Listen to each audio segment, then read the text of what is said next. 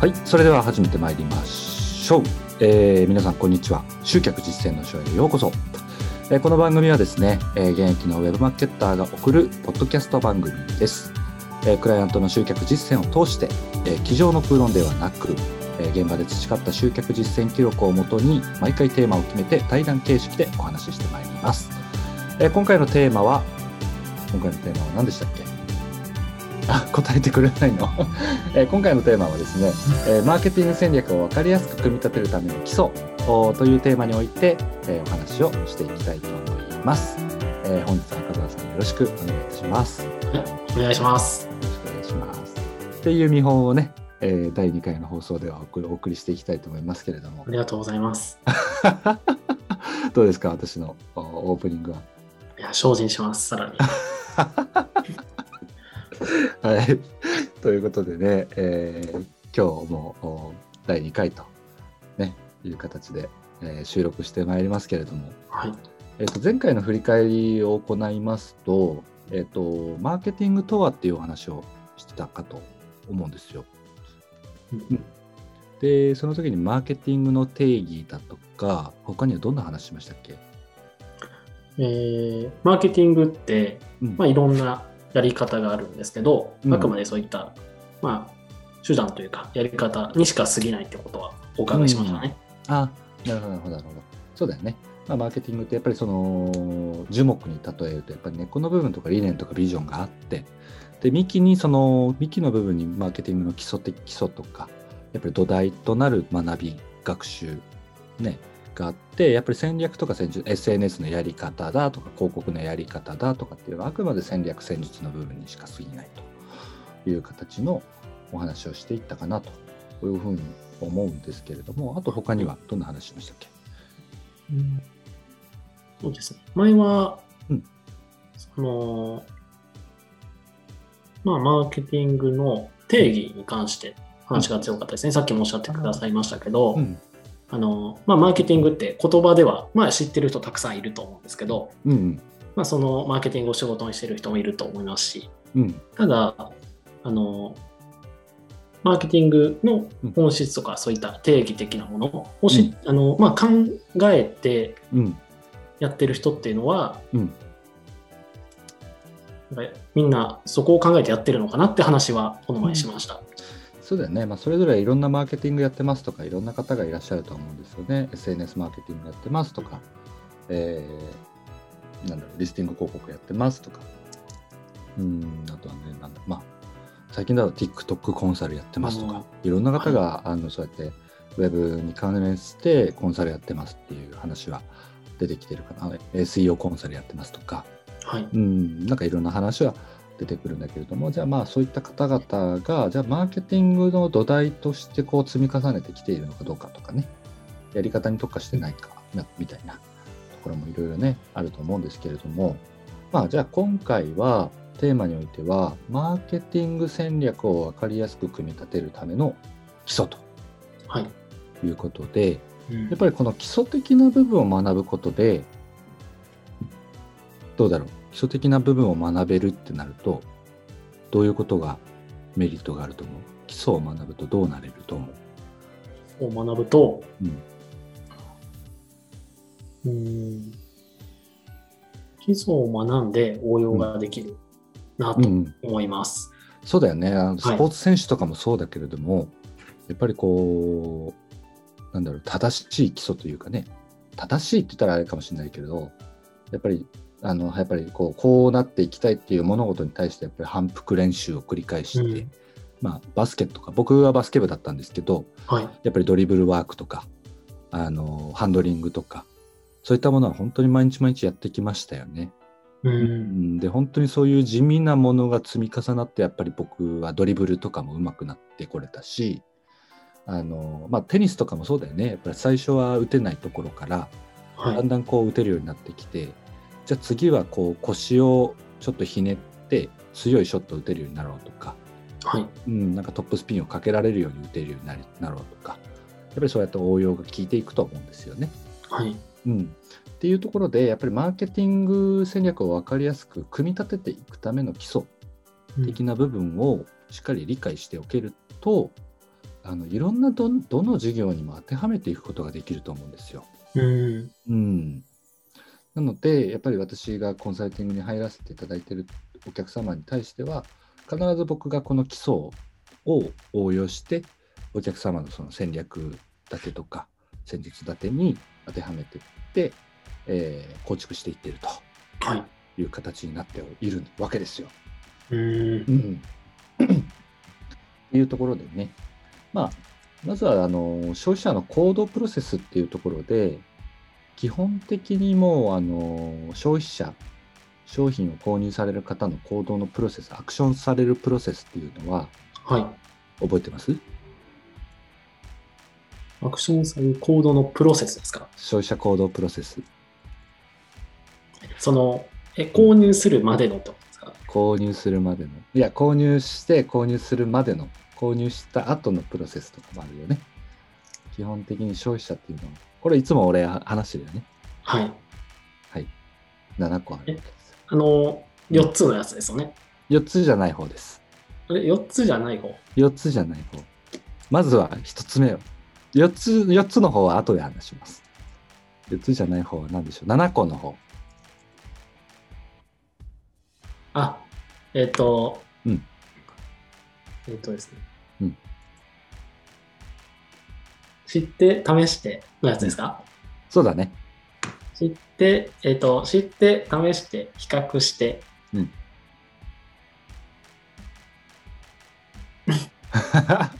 買って、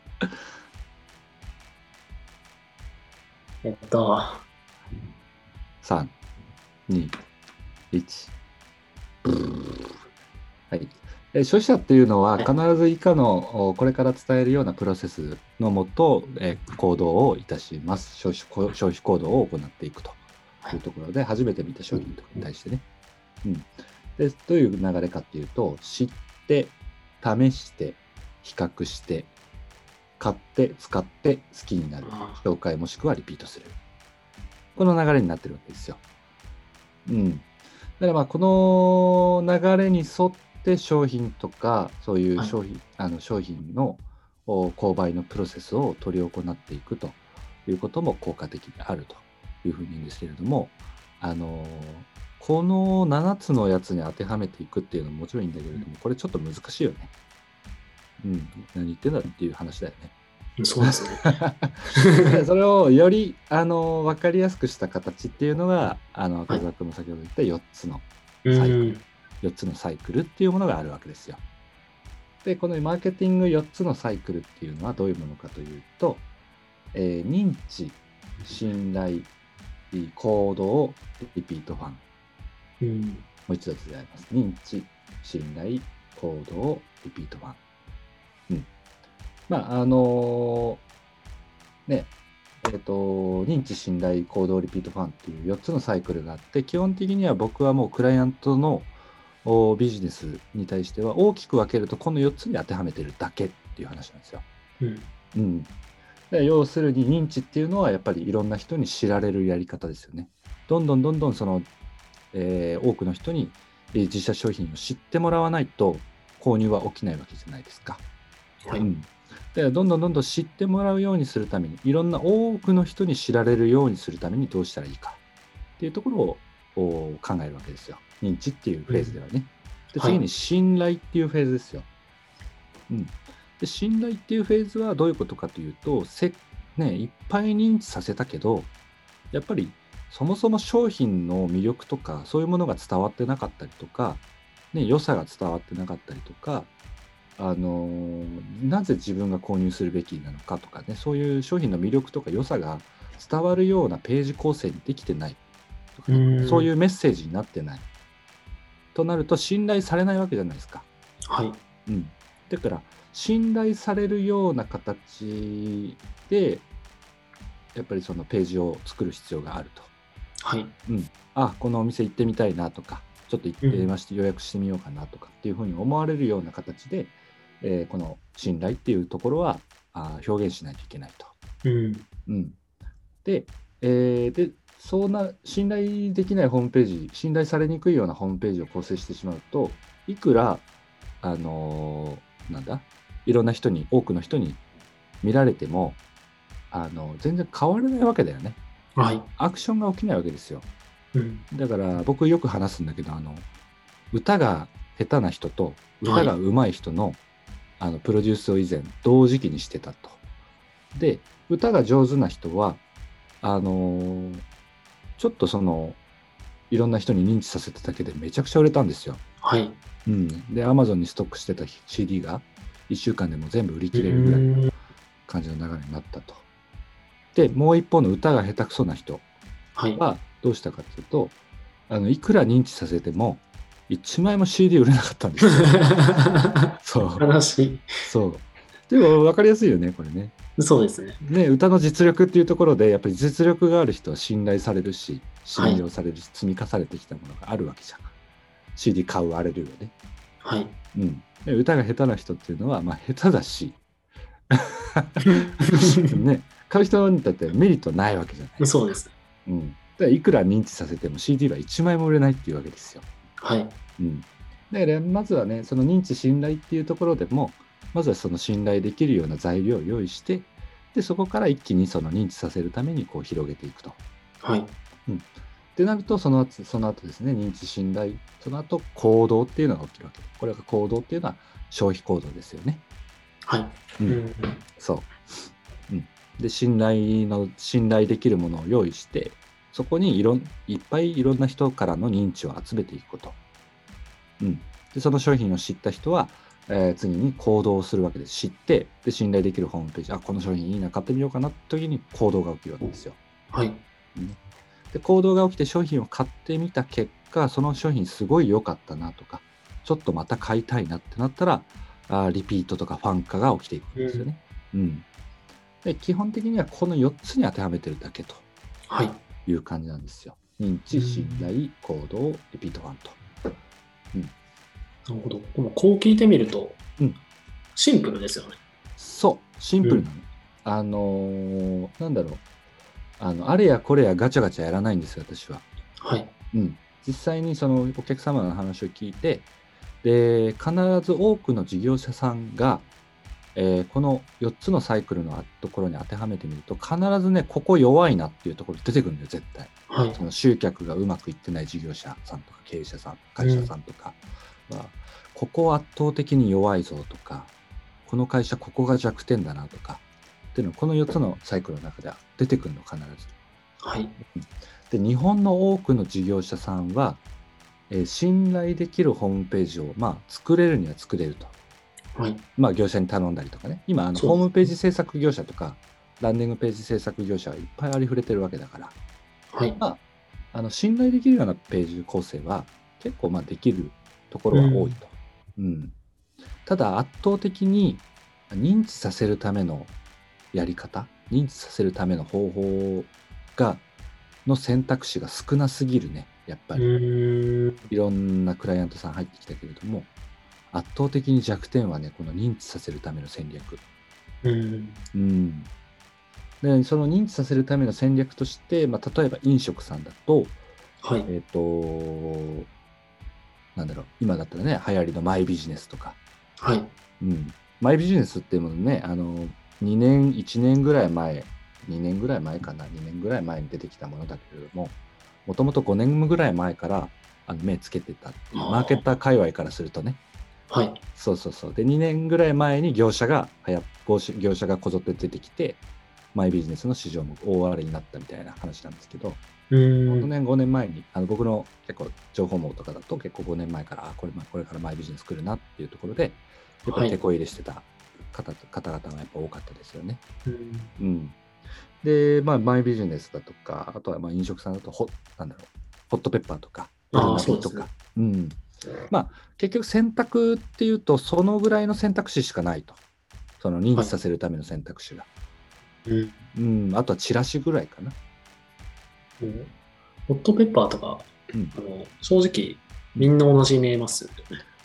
そうだね。うん。いや、本当そうなのよ。そうですね。だから、勝ち方として、まあ、ここまでね、いろいろ話しちゃうとね、本当奥深くまでいくんだけれども、ポジションに、あれね、あの、例えば、私は拠点が八王子だから、八王子居酒屋とかで検索したらさ、はいペッパーとかグルナビが出てくるじゃん。そしたらバーって一覧出てくるじゃん。そうですね。うん、じゃあその中で選ばれる飲食店になるために、やるためにはやっぱりその人柄とかポジショニングを取らなきゃいけない、差別化をしなきゃいけないと。うーん。うん、ただ打ってちゃ来ないわけですよ、もう今。そうですね。同じようなものがありふれてるわけですから。本当にうん、もう同じように見えますもん。そのホットペッパーに載ってる分とかは、そう。中には何か写真とかでちょっと工夫をしてるお店とかもあるんでしょうけど、ありますけど、うん、やっぱり全部、全部同じ居酒屋じゃんみたいなのが多いですね。そうそうそう。そうそうそう。だから、っていうと、そのリード、まあ認知だよね。認知ってあの、マーケティングの用語でリードっていうんだけれども、はい。あのリードを集める選択肢リードを集めるための選択ができる要素が少なすぎるマジでうん。うんだから私の場合なんか飲食さんプロデュースするときは、まあ、YouTube 広告で、えー八王子だったら八王子エリアに自分のお店ありますよってリードさせることもできるし、かつ、えー今 YouTube 広告なんて1再生あたり2円で集客できるから、はい。うん、1万円もあればその八王子在住の5000人にリードができるっていう話です。うん。って考えるとね、チラシとかと比較してもかなりコスプコストパフォーマンスいいわけですよ。うん。かつ、Facebook、Instagram 広告っていうのも飲食系の競合だったらもう本当に全く出してるところとかないので、えー、え、あの、うんうんホットペッパーとかって高いんですか、結構？トップペッパーはだから月5万とか、そういうあうん。まあ、だから新規は来るっていうんだったらそれはいいんだけれども、あ。はい。えっ、と、じゃあホットペッパーを運用していって、えっ、と、なんだろう、リピートファン化のための戦略を取り入れていて、はい。えっ、と、なんだろうな、まあ、5万で、じゃあ5万のうち、えっ、と、10人来たと。だとすると CPA、コストパーアクションっていうのは5000円になるわけですよね。はい。うん、1人当たり5000円。コストパーアクションっていうのは、あの1人当たりの単価。うんはい。一組当たりの単価なんだけれども、っていう面で、リピートファン化の戦略が組めてないと、まあ、新規が来ただけで終わっちゃうわけだから、うん。じゃあ人、新規が10名来るホットペッパーで月5万円だとしたら、えーコストパーアクション5000円だとしたら、えー利益はどれぐらい出てるのかなっていう話だったりもするよね。はい。うん、まあ厳密に言うとそこは 結構ね、いろいろね、細かうん細かいところまであるわけですよ、結局はね。はい。うんただ大きく、まあ、今回のテーマは、えーこその認知信頼行動リピートファン化のところなのであの細かくしすぎるとね細かくしすぎるのはあの今後のねポッドキャストの方であの私の私たちのねポッドキャストの方でいろいろ話していきますけれどもはい。なのであの何の話だっけ？えっと、まあ、飲食うん。店の方たちのプロデュースだと、あーそうだね。はい。うん。そう。だからまあ圧倒的にそのあの信頼できるようなページ構成とかページ作りっていうのはできる人とか業者さんでも綺麗に作ってくれる業者さんとかもちろん多いんだけどもはい。それにいかにその見込みとなるような人たちに、えーその自分のお店がありますよという認知を広げていけるかうん。っていうところに対してすごく疎い方がめちゃめちゃ多いです。うん。うん、日本の商売人は日本の商人は本当にそうだと思う。うん。うん、なのでやっぱりそのリードっていうリードを取るための選択っていうのをあのいろいろこう身につけておくと効果的ですよねやっぱりね。うん。うん、なのでまあそのね信頼できるページ作っていかにそれを広めていけるか広めていく選択どういうふうにやったら広ま広まっていくかなっていうところもいろいろこう調査してでその後おユーザーがあーその信頼できるようなページつけてそれを見てくれたとであいいなって思ったらアクション行動が起きるわけですよ。ではい。行動してくれたお客様に対して、えーいかにそれをリピートとかリピーターにさせるかファンにさせるかっていうところまでの戦略を組むわけですよね。うん。うん、でこのこの4つの流れをぐるぐるぐるぐる回すわけですよサイクルっていうことで。はい。この4つの流れをぐるぐるぐるぐる回していきましょうっていう流れをおとって僕はこの4つのサイクルに基本的にはあの戦略とか戦術を当てはめていってるっていう流れです。うん。難しかった？いや、でもこう聞くと、うんあなんか、うん多分僕も最初はそうでしたけど、うん他のこう、まあ、日本のそういった事業をしてる人たちも、うんマーケティングって聞いて、いや、ややこしそうだし、ややこしそうだしとか、いや、難しそうじゃんみたいな、そうだよね。っていう人たちが多そうじゃないですか。うんうんうんうん。やっぱりこうやって聞くとうん、なんか至ってシンプルですね。そうだよね。マーケティングとはっていうとさ、はい。あの、ウィキペディアから引っ張るとさ、はい。えーマーケティングとは企業などの組織が行うあらゆる活動のうち顧客が真に求める商品やサービスを作りその情報を届け、えー顧客がその価値を効果的に得られるようにするための 概念であると書いてあるわけなんでめすけどもちゃめちゃ難しいです。なんのこっちゃって話じゃん。うん、だから僕もさ頭いい人間じゃないから初めてこのマーケティングっていうのをね今日持ち出して始めた時にこのウィキペディア見てみたのよ。はい。何言ってんだって感じだね俺 マジで。そうで結局現場でやってきてあの結局さその机上の空論じゃないけどやっぱりそういろいろ勉強していくうちに要はこうなんだなっていうのがシンプルにまとまっていくわけですよ。はい。なんか余計なこと削っていって。で、削ってきた結果、結局この4つのサイクルに当てはめて、あの、当てはめて、こう、回していくことで、えー集客っていうのはね、うまく、まあ、大まかに分けるとですけど、あの集客っていうのはうまくいきやすくなるよね、という形になる感じですよね。うん。うん。なので、まあ、あー結局、そのゴルフ場さん、まあ、今やってるクライアントのね、ゴルフ場のお客様とかで、えーこの4つのサイクルの例で言うと、うんえーまずは信頼を作るよね、ホームページ。まあ、ホームページもね、あの HTML っていうちょっと古いタイプのね、一昔前のホームページで全く触ってなかったと。もう10年ぐらいもう全く触ってないホームページだったというところで、じゃあそのページ、そのホームページ消しましょうと。